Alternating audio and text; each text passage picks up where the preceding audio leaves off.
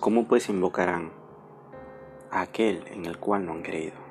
¿Y cómo creerán en aquel de quien no han oído? ¿Y cómo oirán sin haber quien les predique? ¿Y cómo predicarán si no fueren enviados? Como está escrito, cuán hermosos son los pies de los que anuncian la paz, de los que anuncian buenas nuevas. Mas no todos obedecieron al Evangelio, pues Isaías dice, Señor, ¿quién ha creído nuestro anuncio? Así que la fe es por el oír y el oír por la palabra de Dios. Romanos 10, 14. Bienvenidos a Evangelio de verdad.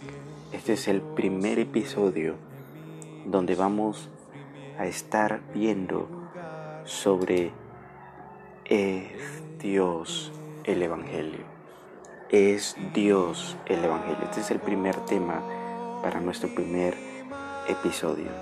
Sin más preámbulos, empecemos. Hoy vamos a estar respondiendo a muchas preguntas, pero estas preguntas van a ser respondidas bíblicamente, van a ser respondidas a la luz de la palabra de Dios. ¿Cuántos quizás tienen una Biblia en casa? ¿Cuántos tienen eh, este precioso libro de las escrituras que Dios ha dejado para que todos conozcan del Evangelio? Yo sé que muchos tienen. Quizás lo tienes como un adorno en casa, quizás lo tienes como escondido, o quizás lo tienes arrumado en casa, pero déjame decirte que este libro que es precioso, que se llama la Santa Biblia, es un libro único, que nunca tiene fin. Es un libro que nunca cambia, es un libro que no es desactualizado, es un libro fiel, como dice la misma escritura, un libro que nunca pasa. Se puede cercar la hierba, se puede marchitar la flor, pero la palabra del Señor permanece para siempre. Queremos empezar a hablar del Evangelio ¿Por qué la plataforma de este podcast se llama Evangelio de verdad? Porque hoy en día hay mucho, hay mucho evangelio falso. Hoy en día hay mucho evangelio distorsionado. Hoy en día hay evangelio light, evangelio barato. Un evangelio que lo que hace es querer alegrar al hombre, querer agradar al hombre, pero déjame decirte que el Evangelio de verdad es el Evangelio que Dios ha dejado en las Escrituras. Yo te invito a que tú escuches estos podcasts. No van a ser muy largos, vamos a ser tan específicos, pero lo importante es que tú escuches el Evangelio de verdad. Una de las primeras preguntas a que vamos a responder es, ¿Qué es el Evangelio? ¿Qué es el Evangelio? ¿Qué es el Evangelio de Dios? Pues vamos a poner nuestra base bíblica a esta respuesta de qué es el Evangelio de Dios. Primera de Corintios capítulo 15 versículo 3. Mira lo que dice la palabra del Señor. Porque primeramente os he enseñado lo que asimismo recibí que Cristo murió por nuestros pecados conforme a las escrituras. Cristo murió por nuestros pecados conforme a las escrituras. Y esta es la respuesta a la pregunta, ¿qué es el Evangelio de Dios? Pues el Evangelio de Dios es que Cristo está muriendo por nuestros pecados. Entonces podemos decir por qué murió Cristo.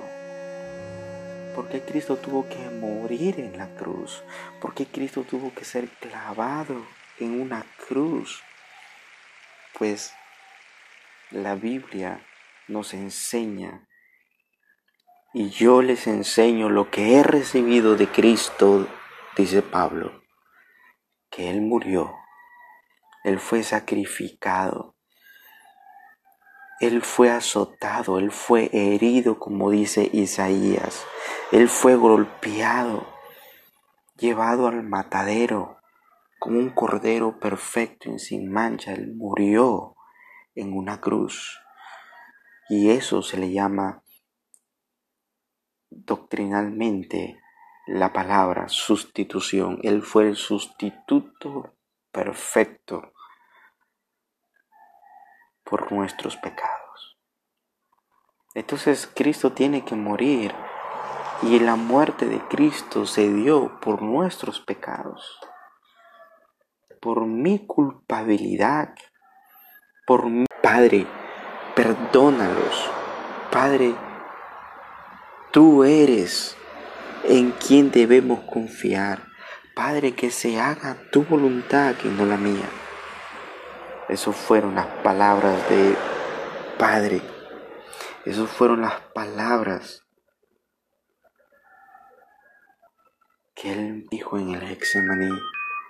Y también el Padre dijo las palabras de la cruz, Padre, perdónalos porque no saben lo que hacen. Perdónalos porque no saben lo que hacen. Porque estaban matando al Salvador. Estaban crucificando al que al que está dando su vida por los pecadores, al que es la eterna salvación, Cristo Jesús. Pero Cristo tuvo que, incluso en la cruz, sentir el aparato del Padre, porque Él en la cruz dijo, Padre, ¿por qué me has desamparado? ¿por qué me has abandonado? El hijo tuvo que sufrir el alejamiento de su padre por el pecado que llevaba de nosotros en la cruz. El padre no podía ver el pecado horrible puesto sobre los hombros de su hijo, llevando y muriendo por nuestros pecados. ¿Somos pecadores? Y Cristo llevó nuestros pecados en la cruz, muriendo y, recibiendo el castigo, la ira de su propio Padre, que era de nosotros, que era para nosotros, que era tu castigo, que era mi castigo, pero Dios el Padre la puso sobre sus hombros a su Hijo y lo abandonó, porque no puede ver el peso del pecado sobre la cruz. Pero también déjame decirte que Cristo, quien murió en la cruz, Él murió por nosotros. Él ocupó el lugar que era tuyo y mío. Lo ocupó en la cruz, muriendo en la cruz, siendo crucificado y clavado de aquella muerte que era de nosotros. Nosotros somos los culpables, porque Corintios nos está diciendo claramente, al que no conoció pecado, por nosotros lo hizo pecado para que fuésemos hechos justicia de Dios en él. ¿Quién no conoció pecado? Cristo. Cristo no hizo ni una falla, Cristo no hizo ni un error, Cristo no cometió ningún pecado como tú que cometes pecados, como tú que cometes fallas, como tú que eres un hombre imperfecto, lleno de pecados, pero Cristo, siendo perfecto, sin pecado, sin mancha, sin error, Él aún así murió por nuestros pecados, para mostrar amor y misericordia por nosotros, como dice Romanos. Mas Dios muestra su amor para con nosotros en que siendo un pecadores Cristo murió por nosotros. Romanos 5.8. Cristo murió por nuestros pecados, no importando lo que somos. Él muestra su amor para con nosotros. Ese es lo hermoso del Evangelio. Eso es lo hermoso de las escrituras, eso es lo hermoso de la proclamación de su evangelio. Ahora, solo Cristo no murió, sino que Corintios dice que Él, que murió siendo crucificado, fue sepultado y no quedó allí en la tumba. Él no está muerto. Oiga bien eso, no está muerto. porque Él resucitó al tercer día conforme a las escrituras. Él dijo que al tercer día iba a resucitar y resucitó. Esa piedra tan pesada que pusieron en la tumba fue movida y eso no impedía que Cristo resucitara, porque Él resucitó y Él venció a Satanás, la muerte. Él la venció y Él triunfó en victoria. Él triunfó en victoria porque Él ahora vive y vive para dar salvación a todo aquel que cree, como dice su palabra. Todo aquel que cree tendrá eterna salvación por medio de los méritos preciosos de su Hijo amado, por Cristo mismo. Por Él tendrá el perdón de pecados.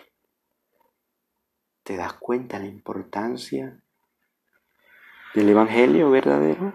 Quizás no te lo dijeron así, quizás no te hablaron del Evangelio de Dios de esta manera, pero ahora ya sabes del por qué murió Cristo y del por qué el Evangelio de Dios. Porque solamente en Cristo podemos llegar a ser salvos. Juan 14:6 dice, yo soy el camino, la verdad y la vida. Nadie viene al Padre si no es por mí. Nadie. Nadie viene al Padre si no es por Jesucristo. Porque Él es el Evangelio. Por los méritos de Cristo podemos llegar a ser salvos de nuestros pecados. Esto es la hermosura del Evangelio. Así que esta es la primera parte de este podcast sobre el Evangelio de Dios, del por qué murió Cristo y del por qué el Evangelio de Dios. Estas dos preguntas han sido respuestas conforme a la Biblia, conforme a los textos de la palabra del Señor. Y seguiremos haciendo muchas preguntas en las cuales yo te invito a que cada pregunta que yo haga puedas tú escuchar este audio, que no dura mucho, que no dura más de 20 minutos, para que puedas ver la hermosura del Evangelio de verdad. Para el siguiente podcast vamos a estar respondiendo a la siguiente pregunta. ¿Son pecadores todos los hombres? ¿Son pecadores todos los hombres? Pues no te pierdas el siguiente episodio para así puedas ver las respuestas bíblicas del Evangelio de verdad. Dios te bendiga. No olvides compartir este podcast con otros, con tus compañeros por las redes sociales y así muchos puedan conocer el Evangelio de verdad. Dios te bendiga. Hasta luego.